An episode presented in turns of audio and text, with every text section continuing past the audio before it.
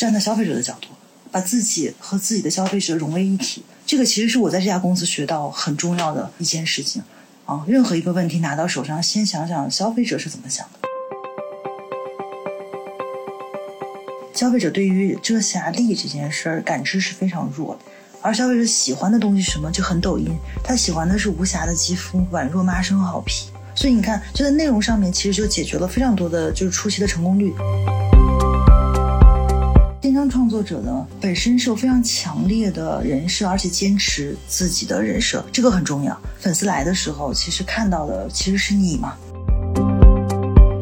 原来我们叫货找人，因为我们推送给他；现在叫人找货，因为人主动寻求。其实这表达更强烈的意愿嘛。我们自从建设货架之后，发现一个巨大的增量，在美妆上面，整个货架比大盘的增长是高出将近一倍多的。然后其中搜索增长是比整个货架的增长要高出百分之五十的。二二年的话，像。欧莱雅当时的珠光水乳就非常厉害，薇诺娜也是，就一个小时上市就卖空了。Benefit 也是，就是在上市那一瞬间，它就在腮红变成我们的第一名。我觉得就是每一个商业肯定是有兴起者，有过渡者，还有人可能就持续的成长，变成经典者。我们一直有一个很强的梦想或者愿景吧，希望抖音能发挥好自己的能力，让我们的美妆品牌以后可以做到每一个新品上市即爆款。爆款级长青。Hello，大家好，欢迎收听今天的备忘录，我是 Bessy 李倩玲。Hello，Jenny，你好。Hello，Bessy，Hello，大家好。嗯，我们最近因为全国都大开放，所以呢，我觉得大家都欣欣向阳啊，然后把这一波度过了之后，就我觉得可以安心的准备过年。所以，我相信过年又会来一波大的这种购买潮，尤其是今年，我觉得整个的氛围非常的开心、幸福、快乐、健康。所以呢，我觉得今年的这个过年的购买潮应该会是一个非常热闹的一个气氛。我不晓得 Jenny 有没有准备好要大开杀戒了？我有，但是我确实就是兜里没钱。兜里没钱。我现在是觉得，就是最能够打动我的是那些，一个就是性价比特别高，另外一个就真的能让我特别种草那些东西。嗯，那个我还是会花钱。我觉得呢，今年过年又跟过去这三年过年的这种感觉特别不一样，所以今年心情改变了。然后我我们现在其实也看到各大平台呢，也都针对农历年。呃，因为双十一已经过了嘛，然后双十二也过了，现在准备下一波大的促销，其实就是农历新年。所以我觉得农历年前的这种各种的促销的玩法啦、心意啊，蛮值得期待的。因为我觉得这是过去三年里面，这是第一次大家开开心心过好年的这种气氛又回来了哈。那所以呢，我们今天就是想来聊一聊关于电商购物这件事情。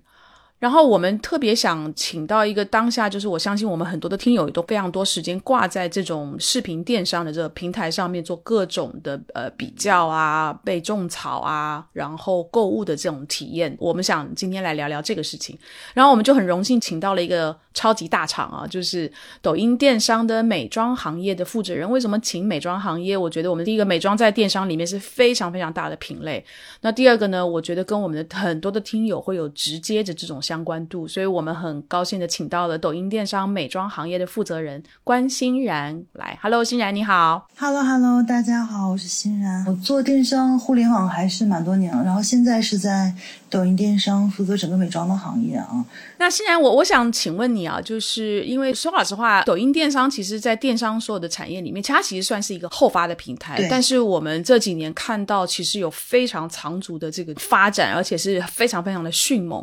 所以，我我是不是想可以请你跟我们的听友大概分析一下，就是说，以一个后发的这个电商的平台。就是我们掌握了哪一些非常好的先天以及后天的条件，可以让我们有这么迅猛的这个发展，好不好？好呀，可能从几个角度来讲吧。最重要的事情呢，我觉得就是归于我们的初心和禀赋吧。就我们家毕竟是一个 C 端平台嘛，所以我们非常在乎消费者的感受和链路，也特别对消费者整个的 journey 是有布局、不停的迭代的。所以这可能是重要的，在底层上面，我觉得是可以支撑我们快速发展的一个地方。然后呢，那到上面呢，我觉得还有几个事情也是很有意思的。一个是在于我们其实会选择可能很多那个电商平台不一样的路径。我们会发源于内容，然后从内容开始到电商。那最早的时候，嗯，更多的还是大家看到非常多短视频和直播，然后满足的是那种消费者他沉浸式的在感受内容，然后希望买东西，然后可以一键。完成购物，就这个 journey，我们在最早的时候，哎，完成的还不错。但同步我们会发现，哎，随着呃我们越做越大一些，然后影响的消费者多，有一些人没有被特别好的满足了啊。然后这些人呢，可能他更需要的是确定性。包括我身边非常非常多的朋友，相信你们身边也是一样，就是因为是多年的互联网购物者，他很有自己明确的目的，要去买东西。要去搜索，要有确定性。这个时候我们发现，哎，又不太一样。所以这就是我们在过去的一年另外一个转变和迭代，就是我们从内容植出，快速让大家产生兴趣，开始购买，然后开始发展出另外一个手，就是我们所谓的全域兴趣电商，做货架，然后做店铺，然后做会员，做很多的像搜索呀、商城啊这样的链路。所以回归到总结来讲，我觉得最根本的还是我们的 consumer centric 的理念吧，就是这。这也是我们自身发展的。另外，的确我们是一个后起者，所以可能速度还是蛮快的，但还有很多很多要就是增长和改变或者做得更好的地方。嗯，对，这个全域兴趣电商，等一下我们也可以展开来谈啊。但是刚才你讲到一个非常有意思，就是说你们其实是从内容出发。那如果我们去看，就是说在中国大陆过去这可能有已经有二十年了。可能二十年以上的这个电商的发展，最早期的电商就是纯卖货，它其实就是一个线上商城的概念，所以它的 DNA 是线上商城。然后后来呢，转变为比如说像种草类型电商的这样的平台，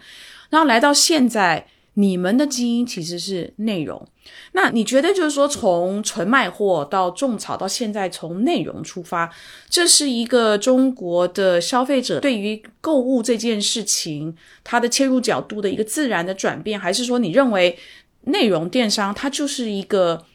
可能水到渠成的一个新的？购物的这种入口的出现，我觉得这可能是一个相互作用的结果。我其实一直相信，不管电商也好，任何生意也好，我们说。兵无常发，水无常兴嘛。嗯，就它其实更多的事情不在于到底你是哪个形式先出，更多的是你场景里边你是不是在解决问题。就一方面，我们随着技术的发展、媒体的发展，包括过去的疫情，长期来讲，大家在行动上面沉浸在家里会多一点，然后可能在线上会多一点，对吧？就是这样的话，不管是技术啊，然后时代啊，然后包括那个内容的变化，消费者媒介触点的变化，所以它其实是基于这些社会和。和技术因素衍生出现在消费者明显在消费习惯上的转型，然后我觉得这应该是个相互作用和一个天时地利人和形成的一个结果。OK，然后今年的五月三十一号，你们这个抖音电商的总裁魏文文他宣布要升级，以前是兴趣电商，现在呢升级到全域。兴趣电商，我觉得这个是很有意思的一个迭代吧。什么叫做全域兴趣电商？我是不是可以请你从消费者的角度聊一聊？然后第二个是从商家的角度怎么去理解这个全域兴趣电商的升级？我先从平台角度讲讲对商家和消费者两边的思考。我们从兴趣电商到全域兴趣电商，非常重要的事情实际上是我们叫场域啊，这个有点太平台语言了。就场域的变化，其实简单来讲就是商家做生意或消费者。现在买东西更多的是我们就是传统的内容短视频和直播嘛，嗯，对吧？就这个比较及时的触发你的兴趣，哎，很有意思，或者哎，我满足我的需求，然后就马上下单买掉。所以这是我们原来在说内容来触发兴趣，激发的兴趣来形成你更快闭环。这是电商语言啊，那转化成消费语言，更多的其实就是它的购买的场那个地方不一样了，它更像我可以搜索。然后可以去一个确定性的页面逛起来，就大家可以看到首页上有人叫购物，有人叫商城啊，就那个地方，我可以查查我的订单，对吧？然后我的会员积分有地方去兑了，这个可能是以前大家在内容场里边就是非常丰富、非常热闹的那个场景里边，可能不太会能见到的入口或地方啊。我们叫全域的时候是拓展了这些不同的消费习惯来承载的啊这些能力，但背后呢，其实呃核心还是回归到我刚才说，我们公司还是非常。对消费者希望有更好的一个 fulfill 满足度的，所以，啊，我们也是从两个角度看见了这件事儿，才升级了这些能力。因为他花很多时间要做基建，然后做很多的一些商品的补足嘛。一个呢是，我们随着过去两年多在抖音里边在做电商这个事情，很多消费者行为也在发生一些改变。以前可能就是大批量的在刷内容，现在我们发现搜索跟电商相关的搜索大批量的在增长。我们叫看后搜啊，也比较互联网的一个语言，但是它其实就是看内容之后的搜索。哎，这个变成了非常顺，因为以前我们不做电商，其实你搜的也拿不到商品嘛。嗯。因为我们大量做电商，哎，这个自然而然的形成了。但我们发现我们承接的不太好。因为搜完之后，我们以前是没有在思考消费者原来会搜商品的，所以呢，可能承接的东西就五花八门啊，然后呢，就就可能没有那么满足，消费者并不是很很很愉悦吧。所以这是第一个原因，所以我们希望把那个来建好。然后第二个，就像刚才说的，我们身边有很多很多的，就是非常嗯长期的。电商消费人群、互联网消费人群是很希望有确定性的。我要买什么？我去哪看我想要的东西，对吧？有没有人在种草？朋友介绍。这个时候呢，他们可能不想花很多时间去直播间里等着看。短视频呢，可能我已经种过了，那我就想非常直给的去找到它。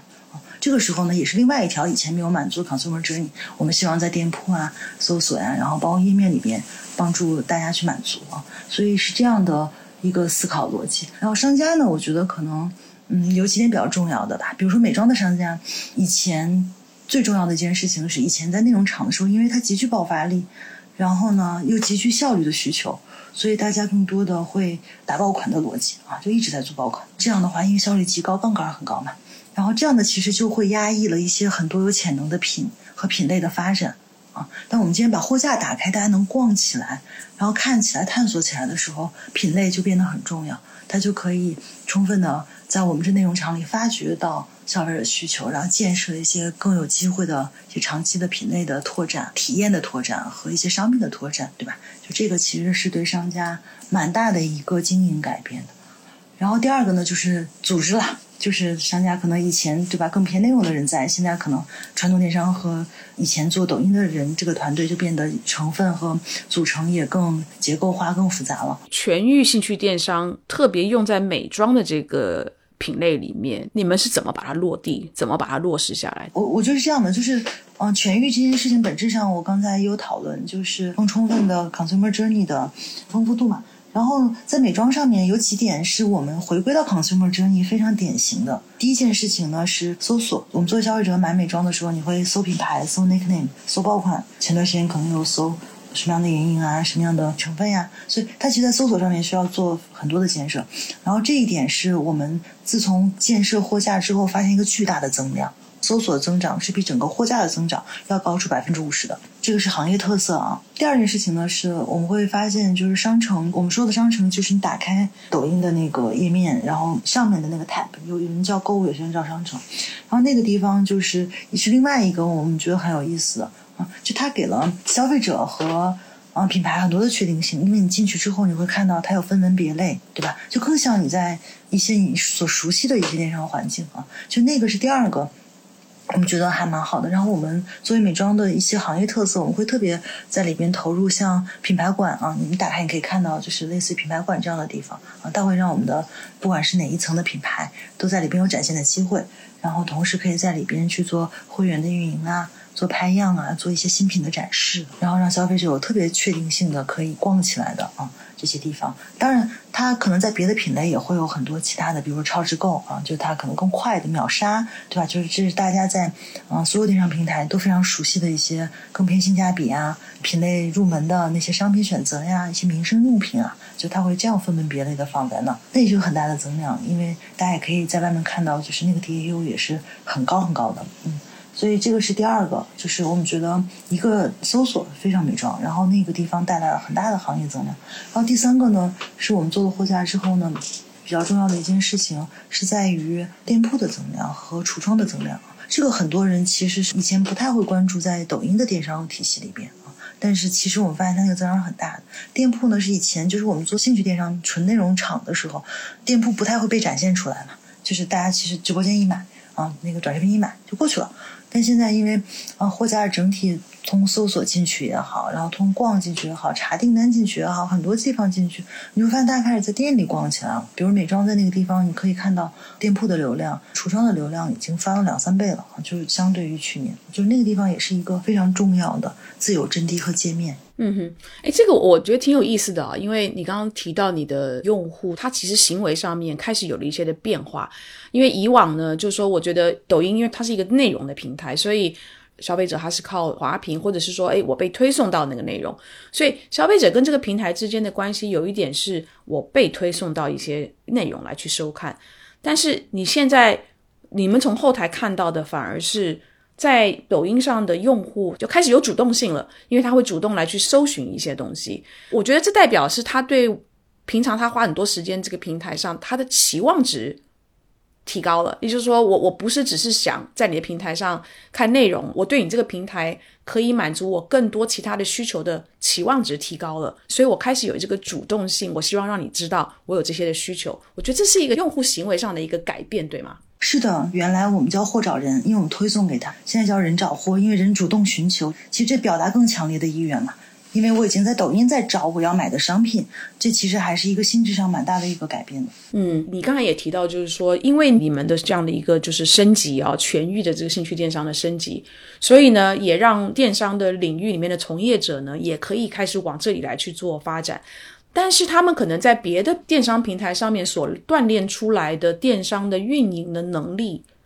他转过来了之后，你觉得他有哪一些的能力，他是需要迭代？因为你们是一个内容电商的平台，而不是纯卖货或者纯种草的平台。我觉得这个其实可能是相互的增量吧。就是，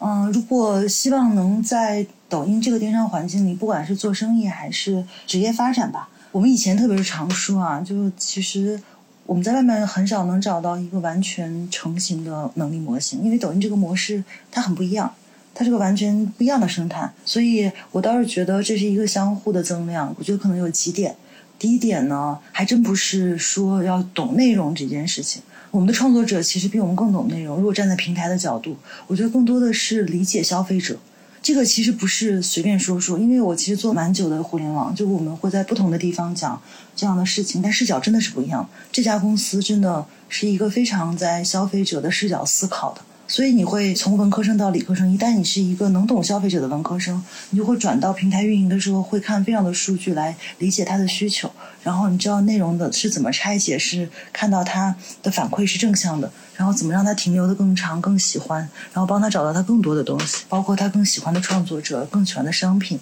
更喜欢的服务形态，就这其实是很重要的第一件事儿。先倒空做生意的逻辑，站在消费者的角度。把自己和自己的消费者融为一体，这个其实是我在这家公司学到很重要的一件事情啊。任何一个问题拿到手上，先想想消费者是怎么想。嗯。第二个，我觉得是可能在我们这，其实还是需要很好的把整个的营销全链路掌握好啊。这个事情还挺有意思，像我们客户也很多都是，就是你会发现大批量的。品牌或 marketing 跟 EC 的人就是通力合作在抖音上，他们也会说，哎，可能做别的生意的时候没发现这么紧密、这么实时，然后这么强烈的反馈感啊，这可能也是我们比较不一样的在思考上面。你需要整个营销全链路来思考问题，不只是转化，也不只是曝光、触达和影响 engagement。就是它是要从头到尾要 N to N 来思考的。那当然，去对于抖音电商的一些学习，那就是一些从职业技能上面要增长的。我觉得倒倒是换一个任何的工作环境，或者任何一做生意的地方，可能都是要去了解的，更偏。技术层面的事情了。嗯哼，刚刚两位其实都聊到了那个内容电商，我想问一下欣然，就是我之前呃和一个品牌的朋友聊，然后他们作为商家，他们现在的一个在内容电商上面去投放的一个逻辑是，以前他们可能会在搜索关键词或者在一些投放上面会相当注重那个款，就是它是一个化妆品的品牌，他们就会注重那个单一的某，比如说眼影产品的那个款的一些相关的关键词，然后品牌的朋友就跟我说。他们现在因为想要更加的去在内容电商上面得到更多的一个曝光，以及能让消费者关注到，所以他们会花大量的时间去研究一些内容上面的关键字，而那个关键词可能并非是关于产品本身的。然后他们还会去找到一些投放的方式，而那个投放的方式可能是一个非常，在我看起来可能没有那么硬的一个广告，就是他们会花大量的时间在这个上面去研究内容电商。然后一个是我想知道这个是不是其实是一个商家他们。去去经营内容电商的一个比较正确或者比较常见的一个逻辑呢？然后另外一个就是想知道，在这种就大家想要从内容出发，让消费者愿意去对你的产品感兴趣的这个基础之上，商家还可以做哪些事情？我觉得像你刚才说的，我们会定义自己叫兴趣电商，然后为什么这么定义？其实就回答了你刚才那个问题，就是在这边做生意，因为你的消费者的触达界面是抖音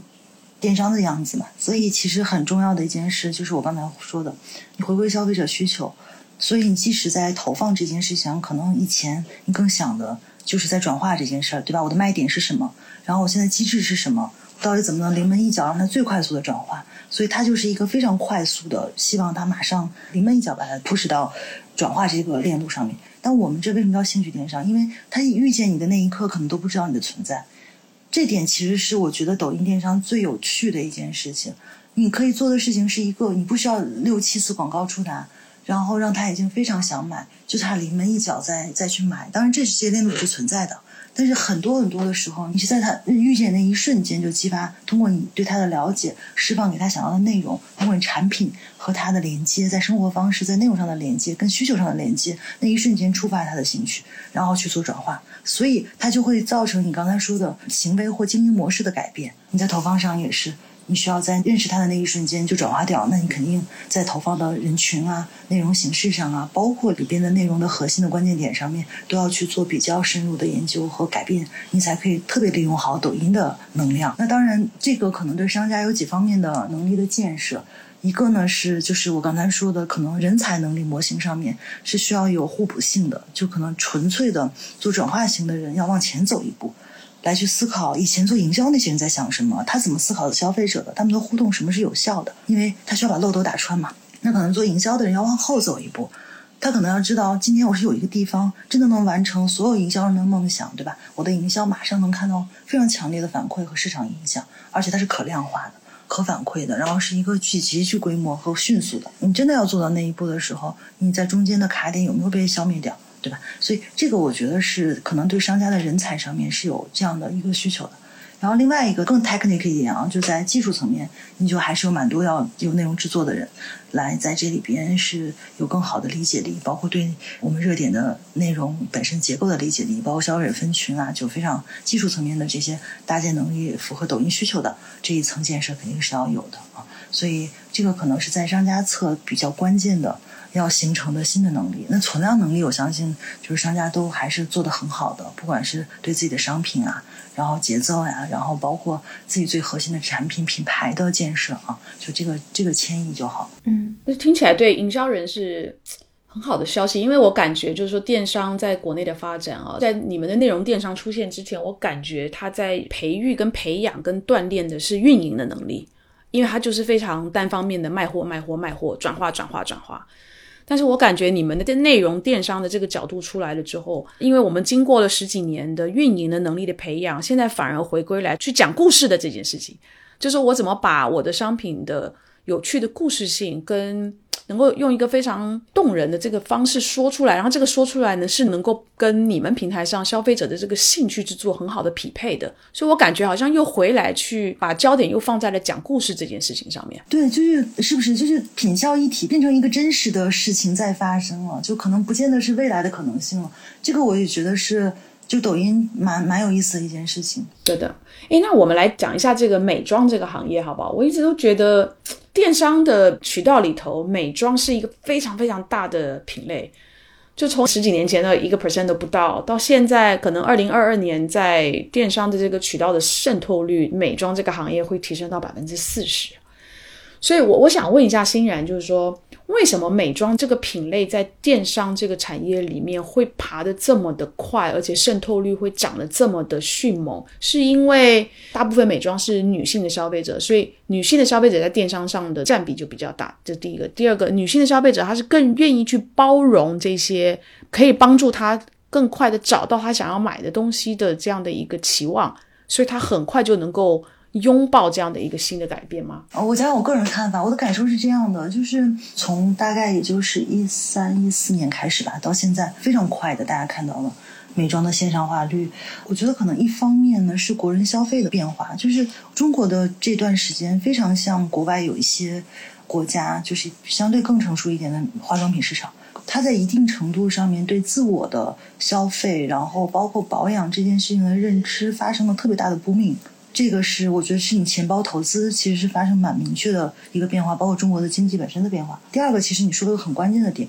就电商还是绝大部分还是女性买全家嘛，她就更容易被被触达到就是自己喜欢的东西。那像服装啊、美妆啊，就其中是很大的品类，因为女性在线上的消费是分配者嘛。然后第三个呢，我觉得还有一件事情呢，就是其实中国的很多的所谓下沉城市的人，但他的消费力和本身自己的生活品质是蛮高的。以前有电商之前，因为品牌做柜台的时候，它是很难往下走。但是在电商这种发展，包括我们的技术普及，你看中国的技术普及速度是非常快的，从四 G 到五 G 是非常非常快的，包括手机、智能机，这可能是国外很几倍的加速度在普及。所以它的整个的技术的普及、网络的普及和本身我们。触达到他们的对，因为你普及的技术，他能看到，看到之后柜台他又没有，但又很需求，就这种需求带来的很强烈的差异，其实造成了它的爆发。所以我觉得他可能是从几个不同的维度看这件事情。那当然还有很多其他细分的维度，很重要的还是我们的。所有的品牌的就是大规模的入驻中国，然后包括我们国货品牌分层的发展，还有很多新的创业氛围和创业者。就它这个问题真的是有稍微有点复杂，但我觉得可能前面那几个问题是最核心的吧，就牵动了这个产业在过去的这小十年的时间的高速的发展，来满足那边的女性，甚至很多男性的。就现在男性其实也是蛮很注重自己的保养和关爱的。的整个的一个需求啊，所以我觉得这其实是一个嗯蛮好的一个向前发展和自我关照的一个心态的变化吧。嗯，那我觉得美妆行业经过这么多年的发展，它从原来的就是所谓有一点点像高奢或甚至轻奢啊，现在甚至已经都转成是我觉得是快消的这样的一个品类。又加上中国的有很多的，比如说潮牌也好，国牌也好，因为它的供应链都在身边，所以呢，它其实可以非常快速的去反映消费者要的东西，然后很快就可以生产。所以我感觉有非常多的购买。你可以说他是冲动，或是他非常知道自己要什么就买了。那所以，如果他已经是这样子的一个消费习惯，那我们抖音电商是一个内容。我们刚刚前面讲讲故事，你觉得讲故事这件事情，现在在美妆这么一个成熟、高度发展的这个品类里面，比起跟其他的品类在内容电商这件事情上面来讲，它有意义吗？就内容表达是很有意义的。嗯，上午的时候跟团队同事聊，还在说这个事儿呢。就我们觉得现在消费者虽然他注意力在转移，然后像你说一直在尝新。然后有更多的想法，又很自我的一些主张，但是有一个趋势还是蛮有意思的，就是我们会发现他有非常强烈的被这些内容啊、博主啊、长续的教育培养出来的理科生思维。什么意思呢？就拿一个我们看到的趋势来说，我们叫做功效护肤啊，这个趋势其实我们觉得未来可能是个长效的、会持续的常态。就是你看，在抖音的消费者，嗯，他可能更多花的时间没有在研究这个 offer 和那个 offer 哪个更好。他花更多的时间是在于看博主在那讲，早两年可能更多的是在讲成分本身，就是什么对吧？就玻色因啊、玻尿酸啊。现在他已经开始讲你的皮肤是一个什么样子的科学分层，然后你是一个什么样的生活环境，在这样的情况下，你带来的那些外界的那些那个皮肤的表达是应该用什么样的解决方案的？他其实把一套整个的科学理论。在用这种内容表达的模式给我们的好学的那个用户们，就是层层渗透，渗透到了现在这个样子。而且我发现他们对这种内容的需求是越来越大、越来越大的啊，而且越来越深度。所以我倒是觉得故事我不知道，但是对于就是就内容的表达，然后内容的层层深入和内容的创作的要求是越来越高，而且越来越有需求的。嗯哼，因为你刚刚讲就这个表达的方式是可能是讲成分，或者是讲它的历史，或者是讲它的功效等等的。这样的一个表达，在你们的平台上，跟比如说别的类似像种草之类的这样的，它的表达差别在什么地方？我讲讲我们吧，就是一个呢是原来我们在让消费者理解或者是在讲内容的时候，它非常快速。我这么说可能不是特别恰当啊，但是就特别强烈叫卖感啊，就这个东西能让人美白，非常快，然后可能让你抗掉你的那个岁月的痕迹，就是用这种方式在做这样的表达啊，这是就我们自己过去的样子，很大批量。最近的这一年吧，它开始出现更有趣的、更有内容化的，然后分不同人群的类型。比如说像大家知道的那个东方甄选的顿顿，他在那个美妆，在那个美丽生活号里边，他就是很有意思。他其实也不会给你讲那么复杂的科学道理，但是他在这件事情上就会给你讲，像散文诗一般的在告诉你说，哎，就是我我护肤让我感受到了什么，我相信我们同样的生活场景也会感受上什么。所以你看，他其实在表达上面已经开始有迭代了，在内容和表达上面，而且这种迭代可能在抖音上会非常不一样，因为消费者来抖音的那一个心态，就是他来看这样的类似的内容，沉浸在里边的。啊，所以这个其实是我觉得他打开这个 A P P 的时候就决定了这样内容才能在这里边繁衍出来。然后另外我们还有一些就是特别教学式的，就是嗯，像我们有特别特别那个有趣的达人叫郭小胖，嗯，他不是那个巨大巨大的，但他锤炼很有特色，他会拿个小黑板给你讲，就是我刚才说那些，哎呀，这个就是这些东西到底应该什么样，就跟自己的老师一样，中学老师一样。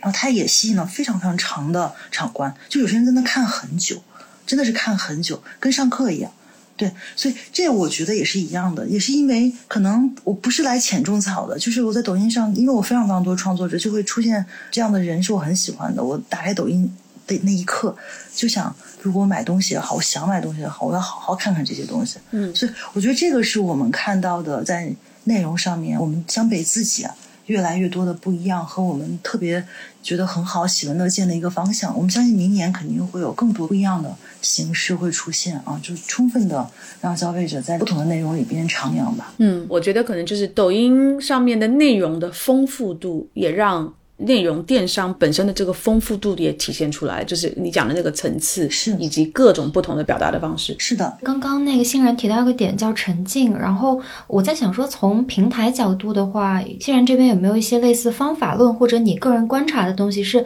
在你看来，抖音上的创作者他们的是怎样的内容能够去提高一个？用户的留存率，或者说就是能够让大家长时间的沉浸在他们的内容当中，而这个内容可能很大程度上也是能够形成一定的转化的。嗯，因为它的内容还是有点不太一样。就电商创作者的这个视角上来看，第一个呢是他其实本身是有非常强烈的人设，而且坚持自己的人设，这个很重要。因为粉丝来的时候，其实看到的其实是你嘛，而且你的真实，然后你的持续。然后你的喜怒哀乐，如果你天天只卖货，这件事情是不长久的，因为你最后就变成了一个 sales 纯纯的销售，这个是没有互动的。像你说的，没有那么长久的留存和可以持续的。嗯，这是第一个。第二个呢，我觉得是电商创作者越来越专业了，而且这些专业的人是发展的越来越好。很早很早的时候，嗯，我们也刚刚开始做电商嘛，然后他们也是，就大家都不太懂。然后那个时候呢，我们也不知道卖什么，他们也不知道卖什么。啊，那时候我们就会看，哎，全网什么卖的好，那我们拿来卖卖啊。那时候是那个样子的。然后到今天，我会发现，就是很多就是那种没有自己特别明确的对这件事情商业的认知、商品的认知、品类的认知和商业发展、品牌认知、共同成长认知的这些人，慢慢慢慢可能不在美妆的这个电商池子里了。有很多更多的，他其实懂得对行业的专业性啊，对产品的选择呀，对品牌本身的一些。主张认知啊，跟消费者之间的互动啊，这些懂更多、更专业，甚至懂得经营、看长线的这些电商的创作者，开始更长久、发展更好啊，因为他以长期来看问题，而且更有专业。然后第三个很有意思的事情是，follow 前面的两个，就第三，我们看很多创作者现在开始跟品牌之间变成了大家互动成长的一个过程，就他也是做全案了，就是既可以跟你一起在前端的产品研发，因为他懂很多自己的消费者粉丝的需求，在产品本身的卖点研发上面，包括给你去做派样、包试用，包括跟粉丝的前端沟通上面，就已经开始跟品牌一起付出了。然后包括他可能做短视频帮你种草，然后最后做直播的更快的收割，包括他甚至在自己的橱窗里边长期给你展示你的商品，然后帮你再去迭代啊，特别是对新锐的品牌，所以这些呢，我觉得是嗯第三个就是我们发展的越来越好的这些电商创作者的一个特征啊，就他已经开始在就是充分发挥抖音的能量、自己的能量和商家更深度的合作。我我想问一下关于品牌这件事情，好不好？就是入驻抖音电商平台的品牌。前几年呢，其实有新消费品牌，有国潮，所以我感觉前面几年整个的产业，消费者也好，投资者也好，都在追捧的是国潮、国货跟新消费品牌，反而一些比较历史悠久的国际大牌，感觉有一点是靠边站。但是从去年下半年开始呢，有非常多早几年炒出来的这个潮牌，因为各种的原因，慢慢慢慢式微。现在反而是国际的大牌还在那边慢慢慢慢的在经营。所以我想请问欣然，就从你们自己平台后台上面来看，消费者对于潮牌、中国自己的品牌、民族品牌跟国际的这种大牌之间的，你们有看到一些转换吗？就是兴趣或者说兴趣度的这种变化吗？我觉得就是每一个商业肯定是有兴起者，有过渡者，还有人可能就持续的成长变成经典者。但抖音可能有一点我们觉得挺有意思，尤其是到二二年底我们观察出来的，啊，可能也是因为我们消费者的量和时长很大，所以你会发现各归其位的样子很明显。老牌的国际大牌，它有蛮多的一个追捧者在，而且追捧的都是它很好的东西啊，比如最近现在进入了 gifting season 嘛。双旦啊，然后过年了，你可以去看看，就 YSL 啊、迪奥的礼盒，在我们这边非常受欢迎。因为这群人在抖音，然后看到了，然后哇就很开心，它被演绎的又很好，对吧？不只是个照片，它是一个非常完整的表达。然后那个传统的大众的国际品牌，像欧莱雅这样的，也是非常快的增长，而且它的增长路径可能也不太一样。我们消费者喜欢的品类会更多一点，单品会更多一点。所以它也是有它的增长路径的。呃，传统的本土品牌像珀莱雅这样的，就完美啊，就非常稳扎稳打。尤其珀莱雅非常厉害啊，就长得很好。它也有它的消费者在，而且非常持续稳定，还能招募到很多年轻的，同时买国际大牌的那些消费者。你会发现很多的时候，它的钱包是交叉在一起。然后新锐呢，其实是另外一个赛道。抖音孵化了非常多的新锐，大家也知道的。像我刚才说的，就是谁未来会成为经典者，和谁未来会成为阶段性的涌现者，这个我觉得回归到单个品牌，可能不见得是因为有很多的偶然到了个体上，但是回归到本质上面，它最终还是跟你产品力，抖音实在太考验产品力，因为不好，消费者马上就会反馈出来。然后另外一个品牌力的持续建设，然后第三个市场竞争的本身。是很重要的，就是很多的新锐可能是因为早期资本很快的帮助他成长，但是这个过程中在遇到比较多的波折的时候，他的竞争力没有被充分发育，他可能就会遇到波折风险，然后就可能会出一些挫折。但其实很多国际品牌不也都是在两次世界大战的过程中蹉跎了很多次又爬起来长大的嘛？所以，我倒是觉得，你拉长历史来看，我们最终看看还是起起伏伏之后，最终谁能还能站起来？站起来的未来有一天，他就是那一个，对吧？就我们说的经典者。所以，我觉得就是新锐还要观察，因为它没有足以支撑它定性这件事。回到抖音，我觉得好处是在于我们可能比较兼容并包吧，所以消费者也喜欢在这里面探索。但是，国际品牌是不是跟本土品牌比较起来，它尝试抖音电商平台，然后？找到一个方式去拥抱这个新的平台，花的时间比较久，对不对？我觉得这个跟各个品牌的品牌基因比较有关系吧，决策链路呀，然后包括谨慎程度呀，投资方式，就相对来讲，可能还是每个品牌的情况也不太一样。嗯，你刚才有提到，就是说抖音也孵化了很多新的品牌，现在越来越多的品牌一定会往抖音的电商这个平台上面靠过来，所以抖音在尤其是对新的品牌上面。你们有做一些比较特别的扶持的办法吗？或者说一些政策吗？对于大牌、对于成熟品牌以及对于你刚刚讲的新锐品牌，你们有哪一些不同的方式来去帮着他们能够顺利的进入驻场，然后很顺利的去往后去开展在你们这个电商平台上面的发展？嗯，成熟品牌相对来讲，因为它广泛认知嘛，所以它在我们这进驻和落地。更适合的模型是我们叫做入驻极大事件，所以更多的我们会帮助他们去做一些大的营销事件，让消费者知道他来了。我们过去的一段时间设计了超级品牌日啊、超级品牌开业大赏啊，就大概是这样的一些 IP 来帮助大家找到一个很好的一个开业的氛围感和包括对消费者的触达。差不多做了十五六个开业的这样的超级品牌，像雅诗兰黛啊。还有正在进行的 SK two 呀，然后兰蔻呀、迪奥呀，其实当时都是按这种方式开了。然后你会发现，他们一旦开起来，被消费者认知之后，他们的品牌力、对内容的把控、产品的能力，包括跟达人共创出来好的内容和氛围，跟我们之间更多的可能需求在于清晰的长期的规划、解决方案啊、数据共建啊，然后会员能力啊，啊，就把后面都做得更好一点。新锐和新品牌，我们其实是有单独的项目在支持的，就是我们做了蛮久的，有个独立的团队做了过去的两年，在电商里边是做抖品牌的，它不只是做美妆，是做全行业的，就各个行业都会，我们挑出那些有发展潜力的。被消费者喜欢的，然后模型很健康的这些品牌进入抖品牌计划，就会帮助他们去做产品的孵化、品牌力的打造，然后包括持续的一些内容的共创，希望他们更快的增长。那抖品牌我们会主要是两种类型啊，一种是因抖音而生，另外一个叫因抖音而长。因抖音而生的就是更多的原生类的，在抖音 Day One 发展起来。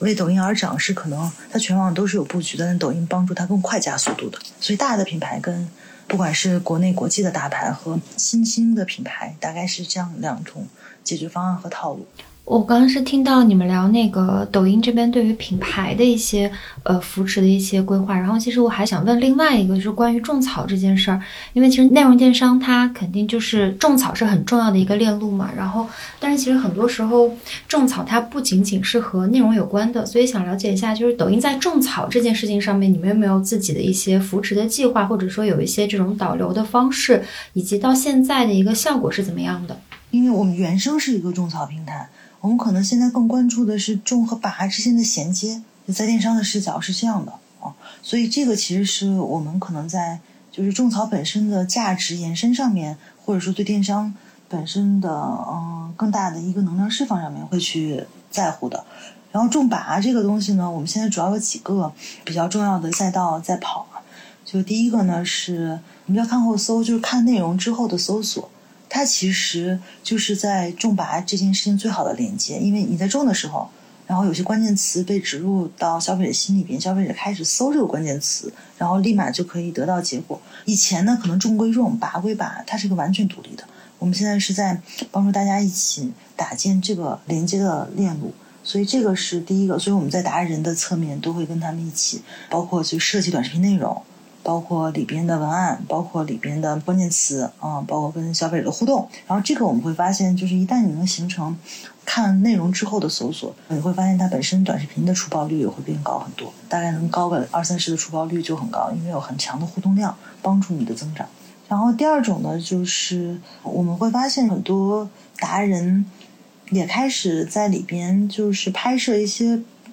广告跟那个种草短视频结合的片子，这可能从营销来讲更前链路的事情。以前大片归大片嘛，那 KOC 和 KOL 拍的氛围感视频可能更偏娱乐。然后比如说像外夏阳啊、赵小黎啊这样艺术菜花呀，就特别是艺术菜花，前段时间有给某个口红拍的这种短视频很厉害，就是它非常极具那种拉满的广告氛围感，但同时它很抖音。所以这个很有意思，我印象可能三四亿的播放量吧，就是很快就被欢迎了啊，因为它不是那么大的距离感，在广告的时候很距离嘛，可能抖音很欢迎，也不像那么娱乐那么的下里巴人，它其实综合了这种表达啊，它的种草效果就非常非常好。还有一些呢，就我们有一些那个特别厉害的，就是靠短视频讲解内容挂小红车的这种，这个就比较传统，但是很有效，但今天跑出来很多很厉害啊，比较厉害的像罗王宇啊。包括那个潘雨润也是，他们相对来讲，管兵挂车种草到拔的这个链路也很顺畅，比较厉害的啊。就是我们关注的点可能更多，因为是电商的视角，更好的希望 leverage 好内容的过程，能搭好这个桥梁。消费者的体验一致化，商家的效率一致化。好，那我们一开头的时候，我跟 Jenny 在聊，就是马上要过年了哈，大家已经可能摩拳擦掌的准备开始要 过一个 跟 过去这三年完全不一样的安心、健康、美满、幸福的好年。所以我想问问看，就是说到了年底，针对新年跟春节，你们这边做的这种比较大型的规划是什么？假设跟别的平台比起来。为什么消费者他应该要把你们当做一个首选的一个平台来去考虑他们在年货也好啊，或者说过年犒赏自己买一些好的东西，应该要选你们的平台？我觉得抖音在。看年货这件事情上的时候，啊，因为电商的经经常会觉得就是到年货又该大促了，但我我们的看法有点不一样。就我们在过去的这些日子里边，会发现到这种节气氛围的时候，消费者其实，在抖音的消费者他其实更想要的是一些更礼遇型的东西，然后更不一样的，然后可以更有一些嗯宠爱和可以嗯有氛围感和体验感的东西。所以包括品类上可能也对更有味道啊、仪式感的东西会更喜欢。美妆在年货节的时候，更重要的我们一个是趋势的品类。啊，还是会过年嘛，然后秋冬嘛会去做。另外一个很重要的事情呢，是我们会去比较重的做 gifting，这个 gifting season，我们像这种对于礼盒呀，然后礼物呀这个的表达。如果你们看一下我们头部的商家，其实现在就已经在非常多的在展示 gifting 的礼盒啊，因为过去像你说的嘛，二二年经历还是蛮多的，所以不见得买的多吧。过年了嘛，买点好的。然后看了就会很开心的给到自己爱的人和自己是很重要的一件事情，所以仪式感的东西会是让我们更重要，希望在年货节在美妆展现给大家的啊。然后还有一小部分的，因为也是年关囤货嘛，就是我们对面膜呀这种品类啊，刚才说的可能更偏精华呀、礼盒呀、套装，但像面膜呀这种洁面要囤货的，我们还是有非常多的一些商品也在啊，就让大家其实逛的开心丰富。像这么大的一个购物的节日哦，你们是非常主动的去把很多的品牌召集起来，以及达人召集起来，然后说 OK，我们现在针对整个这个大的，比如说农历新年，我们有一个很大的动作，我们希望大家一起来参与，还是你们是？小范围的找一些人先去做，等待别的品牌来主动找你们说，哎，我们在农历年我们有一个很大的 campaign，我们在抖音上面我们希望这样做，所以我们可以怎么样来找一个特殊的，几乎是一个量身定做的一个合作的方法？你们大概是哪一种？我们更偏第二种，可能也是因为我们平台本身的特点吧，就是到了年货的时候，大家都很喜欢在抖音上面，所以其实人和时长都很长，你会发现他们的需求在上面释放的也非常充分。所以我们就会更组织化的做这件事情，就像你刚才说的，就是事前是有安排的，节奏是跟大家商量好的，商品是盘好的啊，把它当一个非常有组织的，然后正式的很大的一个活动是来经营的。就是我们其实更偏。这样的类型，年货节在抖音真的是还是很有意思的，就是你会发现，就这个平台在这种节日的时候，就消费者就很喜欢来。因为我我好奇的就是说，因为听我们节目的应该有非常多也是在品牌方工作的营销的人员嘛，面对这么大的购物的这个节庆哦，各种平台上面它一定有他们的策略。你其实也是有营销的背景嘛，在加入这边之前，所以你会给他们什么建议呢？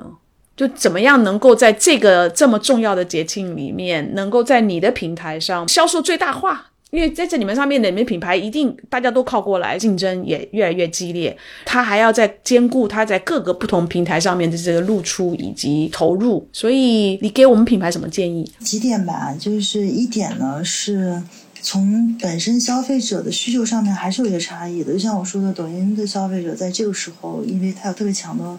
过节氛围和很强的情绪需求，所以我们可能更强烈的会 push 像 gifting 这样的商品啊，这是一个。嗯，然后第二个呢是，我觉得今年可以好好看一下的，因为我们今年在做货架和做中心场，包括我们说全域兴趣电商的这两个部分，其实有蛮多新的机会。然后新的一些活动玩法，比如说我们的商城里边是有很多的一些资源位可以去做的品类券啊、消费券啊，这样可以让大家相互的得到更好的转化吧。然后另外一个呢，是在年底的时候，嗯，我们也希望就是对于一些会员的更充分的运营，嗯，因为也是年关了嘛。抖音的会员的整体的购买占比，然后包括它的 UP。是很明显的高于不一样的，所以这一点我觉得年关上面也可以充分的发挥出来，就是不管是会员的拉新，还是对老会员的一种回馈啊，就这一点其实以前品牌不太在抖音做的，但今年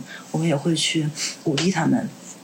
在抖音把这些做起来。所以一个是货品本身的差异吧，然后另外一个是我们有商城的玩法。很多的增量是在那儿。第三个可能从人群的角度、消费者的角度，可能更多的把就是这种会员粉丝，因为品牌侧抖音的会员和消费者跟其他平台重合度是非常低的，可能只有百分之二十左右的重合度，所以有很多差异化的消费者你是要运营的，你肯定不能顾此失彼嘛。所以不一样的消费者，然后更年轻的，然后可活跃的消费者，你也是要花时间去做内容、做投入。做比较好的一些达人布局啊，让他们在被反复的激活和触达。嗯哼，你自己作为呃抖音电商美妆行业的这个负责人，有没有什么你是觉得我们还可以再做得更好的，或者是说我还没有做到，但是我希望在未来的这一年我要把它做起来？这好多，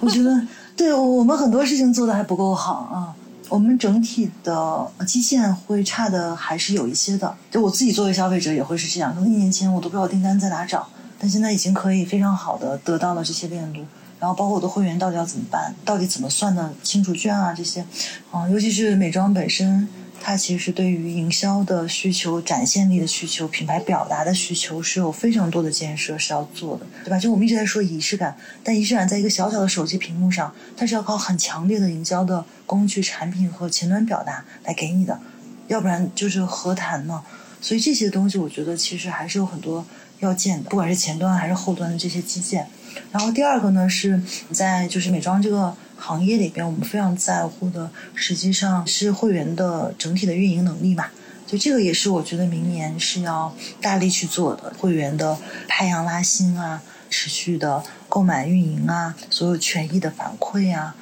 然后还有呢，是我们在很多的一些要好玩的事情上面。也还是要好好努力。我们去年很想在一些科技啊、体验和线上线下结合上面做些事情，当然疫情也让这个速度变慢了嘛，就很好玩。你想想，你如果带个 Pico 在抖音上购物买美妆是种什么感觉？那会有很多很有趣的触发出来。它可能不见得在商业上一下子能有多大的规模，但它让消费者体验到不一样的一个世界，也是我们可以做出来的事情啊。所以这些其实有很多的探索要做，包括我们跟很多线下实体，因为也不是。特别好嘛，在过去一段时间一直，嗯，也想就是未来还是有很多机会把他的店面搬到抖音上，然后帮他们在生意上有更多的长进的。所以其实有很多很多，我们就每天都觉得好像应该时间再长一点，再多做一点。志愿者还是应该更努力一点，就是把这些做一做，可能会有更不一样的东西展现出来吧。你好谦虚哦，没有没有没有，还是应该努力的。就是我们觉得有好有不好，不好的还是要好好改进的。嗯，我有个问题想追问一下，欣然，如果从你的角度，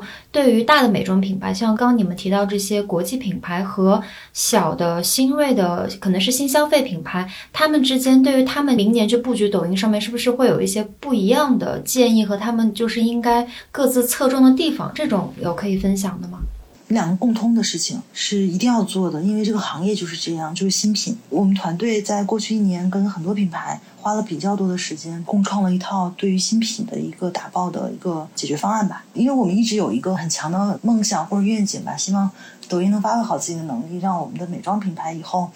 可以做到每一个新品上市即爆款，爆款即长青啊，就是一直是我们想做的。所以团队过去一年跟很多品牌。共创了一套模型叫 Content to Marketing。这个事情简单来讲，它其实第一呢是帮助品牌把内容、数据和营销这三者在抖音的独特性结合起来。比如说内容上面，就以前品牌在上市的时候，可能都会有自己的一套内容组织和设计嘛。比如说我们今年曾经有国际的一个彩妆品牌上市的时候，然后它的最大的特征其实是遮瑕。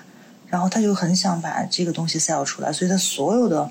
上市的时候的那个 selling point，然后包括种草的内容都是围绕他做的。然后我们跟他来做这个上市解决方案的时候，第一件事是我们先相互的套供自己，来想想这事对不对嘛。在抖音对不对？所以我们第一件事是把这个拿出做的测试，我们非常多的短视频，还有一些视频问卷，是会帮他去把脑爆出来、想象到的、从数据上挖掘出来的很多的 selling point 去发放出去。你会发现那个结果非常不一样，就是消费者对于遮瑕力这件事儿感知是非常弱的。你站在消费者视角，它是一个 B to C 的一个 push 的我的产品能力。而消费者喜欢的东西什么就很抖音，他喜欢的是无瑕的肌肤、宛若妈生好皮，就他喜欢的是这些东西，很围绕着他，很能满足他的需求。所以你看，就在内容上面，其实就很多品牌在。我们这做内容这一个点上面，其实就解决了非常多的就是初期的成功率。欧莱雅的珠光水乳，我觉得它就是一个非常好的把全域兴趣电商或者我们说 fact 的加整合在一起，爆发出一加一大于二能力的这样的一个案例。一个呢就是珠光水乳，就像我刚才说的 content marketing，我们做的前端的那个内容测试呀、上品啊、节奏啊。另外很重要的一件事情呢是，它在上市之前，我们跟品牌还有创作者一起花了比较多的时间去把这一个产品的。关键词就埋入了他的种草短视频里边，啊，那个时候就会爆发非常多达人的种草短视频，不管是他的标题啊，然后他的评论页呀，包括他的呃很多的讲解内容里边，都会去特意的去做这件事情，做关键词的一个设计。这个其实是很有意思的，因为我们的有个产品能力是关键词到一定热度，它会自动变成一个超链接，点完之后就会进搜索，搜索结果。所以这个是在货架的第一层尝试啊，就把一个要上市的新品本身预埋到我们的种草里边，然后让它形成一个搜索关键词，然后带来了非常多的蓄水的流量。然后第二个延伸上面是我们在做珠光水乳的时候，在就商城里边做了大量的排样啊，就品牌管理排样，还有会场的排样，就是我们做了大量的排样。然后去帮助他解决前面的一些认知啊，而且我们拍样的时候会给一张那个 bounce back coupon，那个叫回购券啊，就是你可能拿了这个样品，然后呢，你要喜欢，他会送你张券，你回来买正品的时候上新的时候，他会给你优惠和折扣啊，这样其实就很好的。把以前纯粹在内容场里无法建立的时间上的连接建立起来，对吧？你可以找回来，然后能复购了，或者是能回购了，所以他把后链路帮我们延展开了，就通过在一个中心场拍样的方式来做后链路，同时你又入了会，入了会你就会长续的跟品牌发生好的互动。然后变得就是复购啊，价值啊变得比较高。第三件事情我们做的也很有意思啊，但但这个其实因为做的相对量比较小，我可以分享一下。我们做了一个 test 很有意思，是让很多达人不只是在直播间在卖这个，也让他们在货架，就是他们的橱窗里边长线的放这个。哎，这个其实是蛮大的改变，因为达人的橱窗对我们来讲也是货架的一部分啊。因为你不只是在直播间等着他，或者看他短视频刷到的时候可以。去买东西，你也可以进到它主页去逛嘛。那其实也是个 always on 在的一个一个 shelf 一个货架，所以整体来讲，对于就是长线的效率啊，然后包括爆发之后啊，它的热度的积累也还是蛮有帮助的啊。所以可能在就是从纯粹的那个嗯兴趣电商内容场延伸到很多货架的能力的时候啊，我觉得新品嗯这个场景其实还是得到了很大的帮助的。所以这个是在。啊，货架和新品之间的结合的一个例子。然后第二个呢，就是我们会联合一些达人啊，包括有很多的一些拍样啊、试用啊、回收啊，然后帮助他们把节奏啊、礼盒呀，或者是适合什么样的一个 package 啊这些东西定定好。然后再加上最后我们就会有一套 IP 综合起来，然后帮他们去做上市啊。这个出包率很高的。我们在二二年的话，像。欧莱雅当时的珠光水乳就非常厉害，薇诺娜也是一个小时那个新品蓝通生态，我记得就一个小时上市就卖空了。Benefit 也是，就是在上市那一瞬间，它就在腮红变成我们的第一名。所以迪奥也是测完之后，比预期当时的结果可能提升了两倍吧。这其实是一套，我觉得不管是大中小品牌都要做，因为新品是生命力嘛。第二个呢，事情呢可能就会不太一样了，从头部品牌跟新的品牌。头品牌就像我刚才说的，就他们有非常强的广泛认知度，所以我们对头品牌在抖音做的事情，更多的是希望在营销内容上面的升级吧。因为头部的超级大牌在进抖音，我们也比较新嘛，就他们来了也觉得我们很新，或者说他进来经营的时间比较短，对我们的理解相对来讲要逐渐加深。所以呢，第一件事呢，我觉得头部品牌明年大家磨合在一定程度，也希望说在营销节奏，然后投入上面，包括商品上面。然后会有更多的合作啊，就是直播间的内容升级、营销的内容升级，包括 IP 的合作啊，这可能在整个头部上面会看到很多的一些爆发力啊。然后包括他们可能和不同的达人去做破圈、内容热点的结合，整个全案的解决方案的上市。所以这个是头部的。然后新锐的话，因为它不像头部那么的大家都共知嘛，它可能还要一个在打造自己的认知度的过程。所以新锐的话，我们觉得可能利用好抖音的这个种草的土壤吧，啊，可以开始在比较多的用不同的合作的创作者一起帮大家在短视频和直播间也好，包括货架啊，然后去做比较多的一些种草啊，然后品牌破圈啊，然后等声量积蓄到比较好的一个水位的时候，就可以去做爆发。然后呢，包括会跟我们的一些营销节奏的耦合和一些头部达人的耦合，可以做更强烈的一个台阶的增长。最终呢，它肯定是在我们长效经营的时候，是要把整个的我们叫 FACT 啊，就是从内容厂到货架厂，从嗯自播达人到营销，都是全链路的要铺设起来。所以这两个可能模型不一样吧。就第一个其实更偏投入度和节奏。第二个可能是要一层一层搭建好自己的品牌力，然后人群的影响力。然后再把持续的运营可以不停的抬升水位的。我觉得中国的消费者真的好幸福哦，因为我们有这么努力的平台，我们有非常努力的品牌，然后我们后面的基础建设，我们的物流也非常非常的成熟，所以我们的消费者的购物的体验，那简直就是我不我不觉得全世界有任何的一个国家或者市场能够比得上。所以我感觉今天欣然所讲的跟消费者的这种兴趣更贴近，所以非常感谢欣然跟我们的分享。我觉得我们今年过年消费者又有一个更好的选择。呃，我们也感谢那个 Jenny，可能现在更在摩拳擦掌的要开始去准备 要去做购物。那我呢，我一定会争取在农历过年前回到国内，我也要加入这一场的这个购物节的这种庆祝。所以我们希望我们的听友大家购物快乐，然后安心过年，好吗？谢谢欣然，谢谢 Jenny，好。谢谢，谢谢，感谢。